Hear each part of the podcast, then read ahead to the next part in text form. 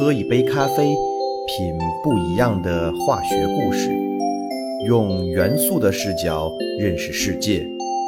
欢迎来到元素咖啡。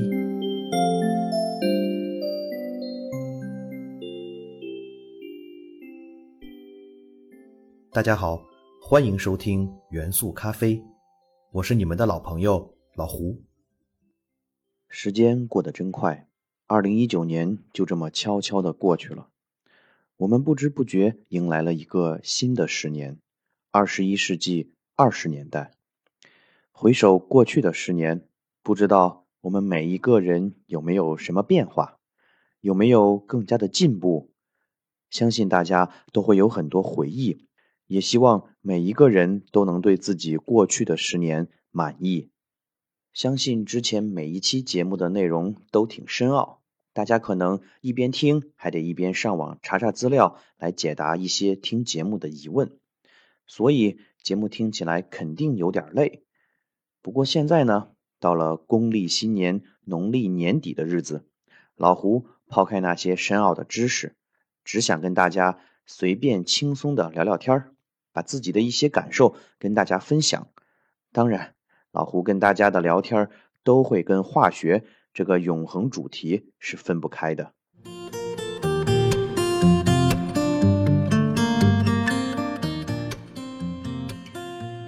过去的十年，老胡从学生成为了从事化学相关工作的职场人士，让我对化学化工这个行当有了很多新的体会和感悟。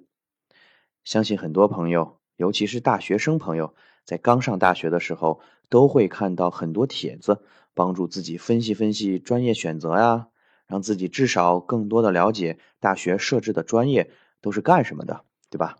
这也无可厚非。不过这几年这种帖子却经常出现一类主题，那就是劝退帖。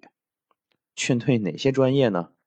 化学、化工、环境、生物、材料，尤其是化学化工的劝退帖，简直是非常受欢迎。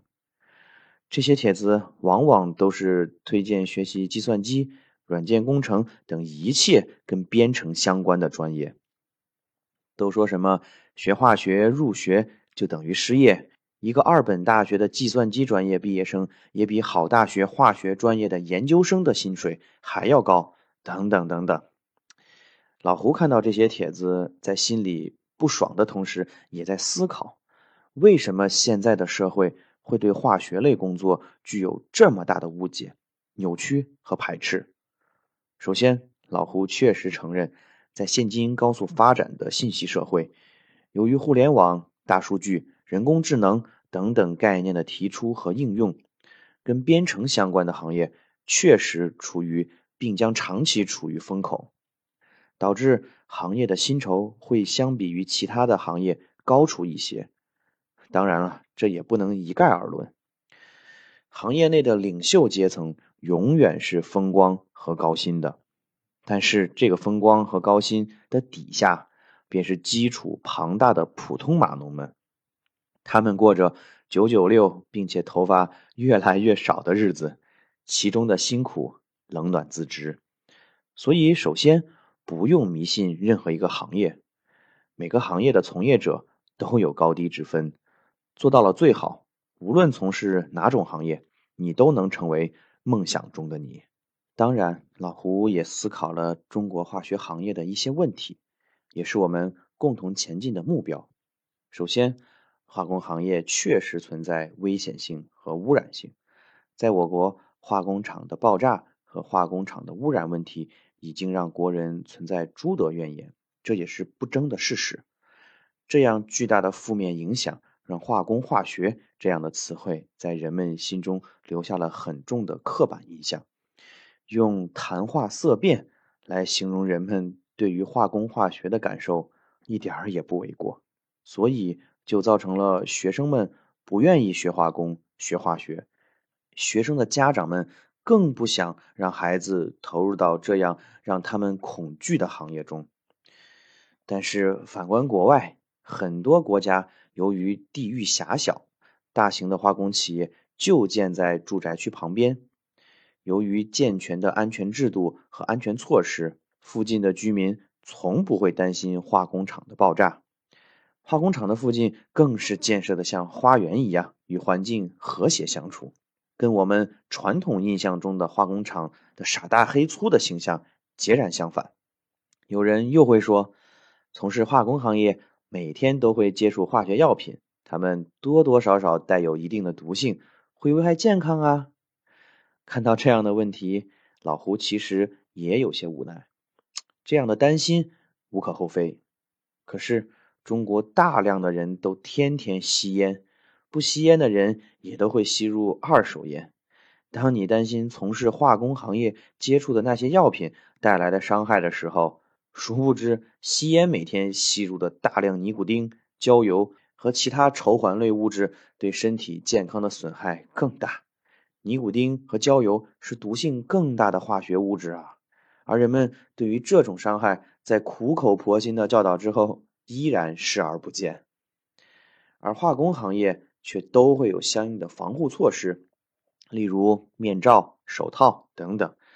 如果自己按照规定做好防护，可以将化学药品对人类的伤害降到可以忽略不计的程度，而吸烟的烟气则直接进入肺部啊！人们却对吸烟的防护这个意识毫不在意，所以先请不要吸烟吧，更别让别人吸二手烟。如果那些对烟的伤害都视而不见的人，也就不用过分担心化工的伤害了。很有可能工作中接触药品还没有吸烟来的伤害大。当然，老胡依然认为，现今的中国化工企业做的还不好，安全、环保等方面距离国外还差得很远。可是，化工本身不是一个坏工作，老胡希望能够看到我国化工企业不断进步的身影，让大家心目中的化工形象彻底改变。第二，就是化学的科学普及工作还不是很到位。既然人们心目中产生了有偏差的印象，就更应该通过客观的态度来向人们传达正确的知识，从而打消大家的顾虑。记得二零一四年，在百度百科发生了一场轰轰烈烈的 PX 词条保卫战事件。PX 就是二甲苯的英文缩写，一种重要的有机溶剂，中国产能不足，大量从韩国等国家进口，起因。就是这个词条中显示二甲苯为低毒类物质，这是正确的。人们都知道苯是一种剧毒类物质，而随着苯环上面取代基的增加，毒性会逐渐降低。例如甲苯、苯乙烯的毒性就比苯低很多。我们生活中大量的塑料制品都是聚苯乙烯的，甚至可以达到医用级别。而二甲苯的毒性比甲苯更低。成为低毒类物质，跟酒精差不多，但是绝大多数人们是不了解这个知识的。大家都知道苯是剧毒物质，所以自然而然的就会认为任何的物质结构中只要含有苯环，任何的物质名称中只要含有“苯”字儿，都是剧毒。这样就产生了极大的误解，所以这样的误解导致了长达一百二十小时的词条保卫战。别有用心的人刻意将百度百科中 PX 毒性改为剧毒，而清华大学化工系的一批本科生则站在公正的立场上，不断将改变的词条再改回来，阻止这个恶意的行动，还公众以真相。事情虽小，但意义重大。这个事情说明了什么？说明了人们对于化学的科学普及远远不够。人们认知不足的时候，就往往会被谣言所绑架，什么吃虾再吃维 C 就会砒霜中毒呀，什么二甲苯有剧毒啊，等等等等的谣言就会冲击人们的心理，造成社会的恐慌。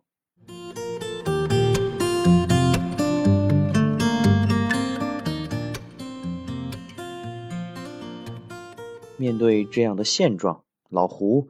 作为普普通通的社会一份子，毕竟自己学的是化学，从事的是化工，想要做些力所能及的事情，将自己知道的东西用一种有趣的方式跟大家分享，尤其是跟孩子们分享，让孩子们了解化学，乐于接受化学，并且发现其中的乐趣，让他们知道化学是改变我们生活方式的基础原动力，一点一点的开始做些力所能及的科普工作，只是简单的希望未来的中国不会再有对化学化工的误解，所以讲讲化学的故事。讲讲元素的故事为初衷，便有了现在的元素咖啡。其实老胡要感谢高晓松学长的一档节目《晓松奇谈》，他在节目中就坐在那儿聊天说话，但是他用他的知识储备和人生经历，讲述了非常多别人可能一辈子都接触不到的人和事，让人大开眼界，重新认知了世界。一档纯说话节目，居然单期的巅峰收看量就达到两千万次之多，简直匪夷所思。节目为什么成功？靠的就是内容。人们对于精致内容的渴望和小宋学长讲述的幽默方式，最终成就了小宋奇谈。老胡也希望用自己的知识储备，用自己的视角和自己阐述的方式，让大家。在轻松的语言氛围下，更愿意了解看似枯燥复杂的化学。同时，老胡也想让元素咖啡逐渐成为一个百家争鸣的舞台，让更多学识渊博的好朋友在这里分享自己最独到的化学知识、化学理念以及人生见解。感谢一年多来支持老胡的李大胖子、小莫、牙牙、老袁。和露娜妈妈，也期待更多的好朋友来到元素咖啡，向大家分享自己的知识精华。当然，也要谢谢一路走来与老胡并肩作战的好朋友莉莉姐姐。志同道合的朋友，永远是人生中最难得的伙伴。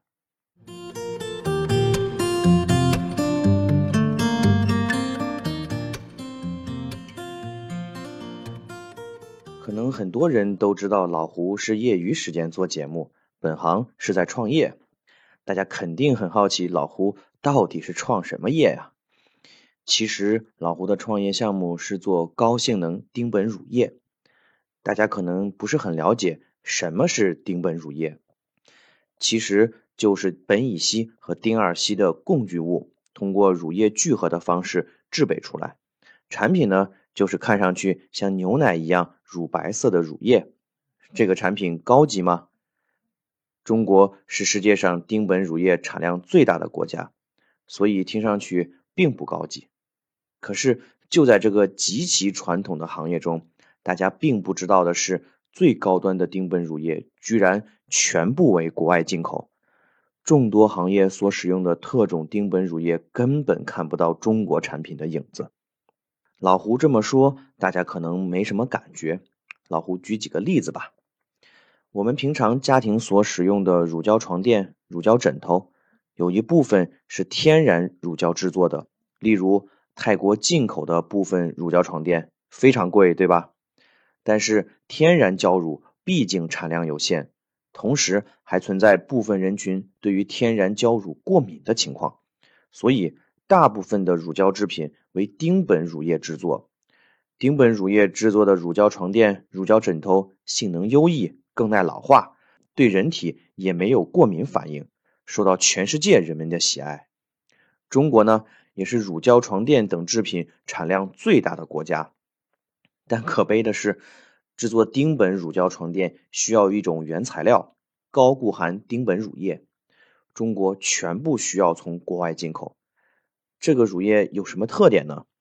最大的特点就是这个乳液的固含量需要达到百分之六十八以上，并且还要保持低粘度。看似简单的要求，却需要极其高端的技术。所以，虽然中国生产了世界上最多的乳胶床垫，但是原材料却一点儿都生产不了，真可谓可笑可悲。在丁苯乳液领域，还有大量的这样的情况。再例如，锂电池的负极粘接用的丁苯乳液，高硬木材拼板粘接用的丁苯乳液，人造大理石成型用的丁苯乳液，甚至是高级车用地毯背衬粘接用的丁苯乳液，中国也都无法生产，全部依靠进口。这个绝不是危言耸听。普通地毯背衬粘接用的丁苯乳液，中国产量世界第一，但价格便宜，技术含量低。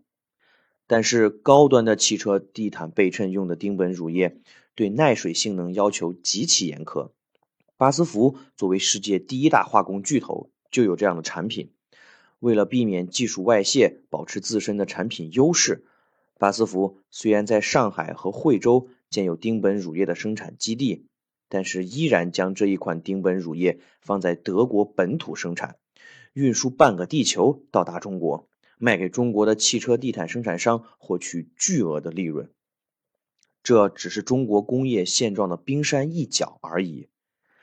所以老胡干什么呢？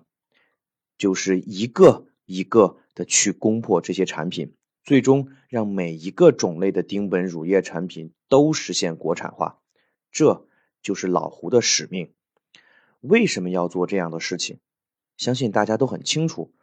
过去两年的中美贸易战和日韩之间的贸易战告诉了国人：如果你不掌握核心关键技术，即使你看起来再大，也是外强中干，不堪一击。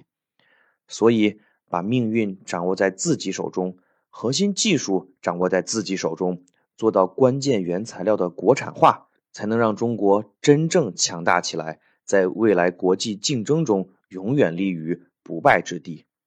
当然，如果这些高端的丁苯乳液中国都做不了，即使你的产量世界第一又如何？依然是大而不强。什么是整体工业水平的提升？不在于大，而在于精。这就是中国很多行业面临的现状。这也正是中美贸易战格局下中国企业华为的可贵之处。它。就是掌握了令美国人都羡慕的核心技术，所以遭到无情打压。中国真的需要各行各业都能有一个华为，当然，前提是中国更需要年轻人投身这样的行业。只有像丁苯乳业这样一个一个的细分行业，中国都能够站立起来，才能说中国的工业完成了转型升级，迈入了真正的现代化。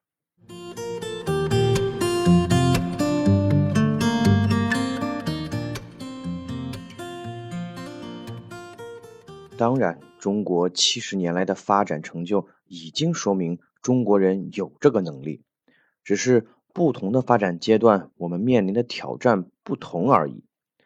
我们的前辈通过奋斗，在中国建立了世界上最完备的工业体系，成为世界上唯一一个拥有联合国分类中所有产业的国家，这是前辈的历史使命。而现如今，这个时代要求年轻人的使命是担负起中国工业走向高端化和现代化，打破国外封锁，掌握核心技术。那我们就应该毫不犹豫地承担历史使命，将中国工业水平推向更高更强。其实我们已经看到了一些希望的苗头。二零一九年初评选的二零一八年 Nature 十大研究进展第一名。是在美国麻省理工学院攻读博士的二十二岁中国小伙曹原，他发现了石墨烯片层之间在转动的过程中，电阻将会降为零，产生超导效应，让人类第一次在常温环境下得到了超导材料。这预示着人类可能离真正使用超导材料不远了。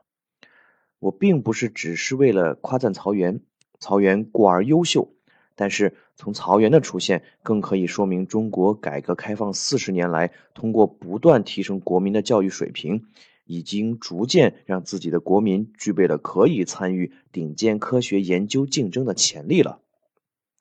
中国的基础教育水平逐渐达到了世界最先进的行列，未来一定会出现一个又一个的曹原，推动中国基础科研水平的不断提升。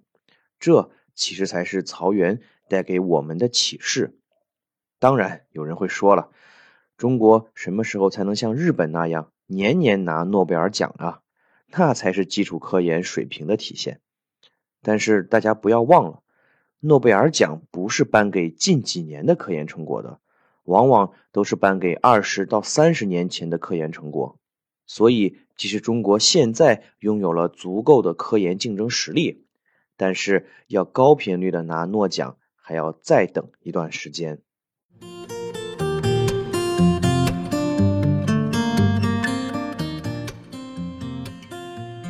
说了这么多，老胡无非是希望在未来，更多的国人关注科技创新，越来越多的年轻人投身于科技创新，越来越多的家长支持孩子参与科技创新。而老胡虽没有什么大本事，但是也想通过元素咖啡，从化学的角度引导更多的人重新认识和热爱科学，让科技创新成为时尚，让科技创新。成为信仰。好了，二零一九年已经永远的离开了我们。老胡在这期特别节目的末尾，也想用自己的方式致敬二零一九，致敬门捷列夫，致敬元素周期表年。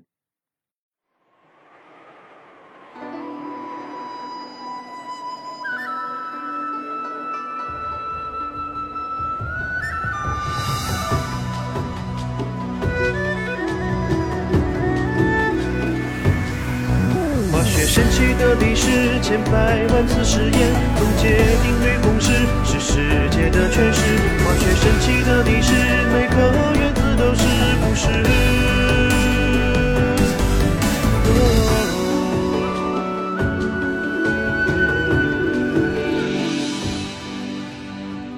并在夜空化作一道光，门前列夫见为执掌。七横十八纵足列周行，经历那家入色方。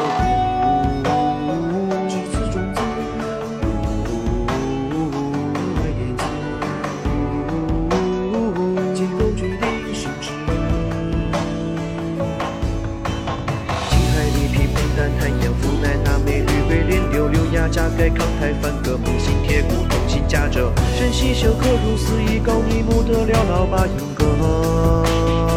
啊啊啊啊！西提地电线色北南石普女破山有嘎特地波尔丢一路哈汉布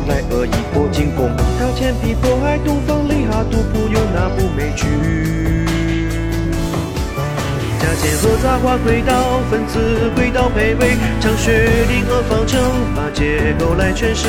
化学神奇的历史，每种分子都是故事。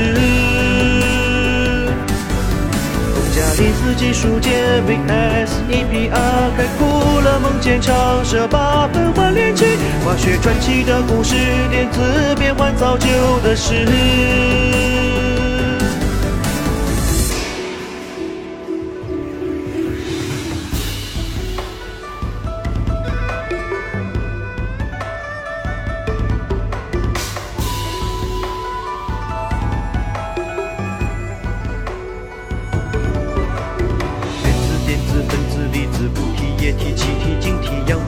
气化贵重，点滴点解点都点偶，用小鹏专访影视内涵，边上边算自由能。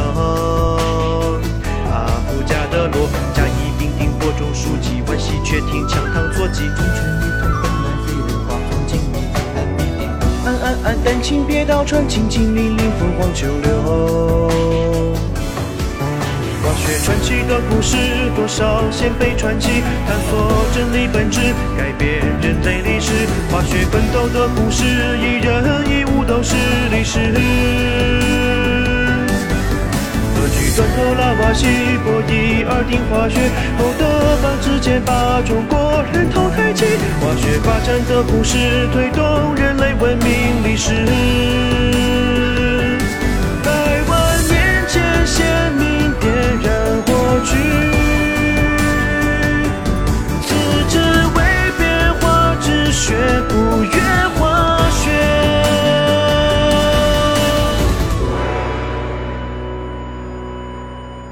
元素咖啡，二零二零，不见不散。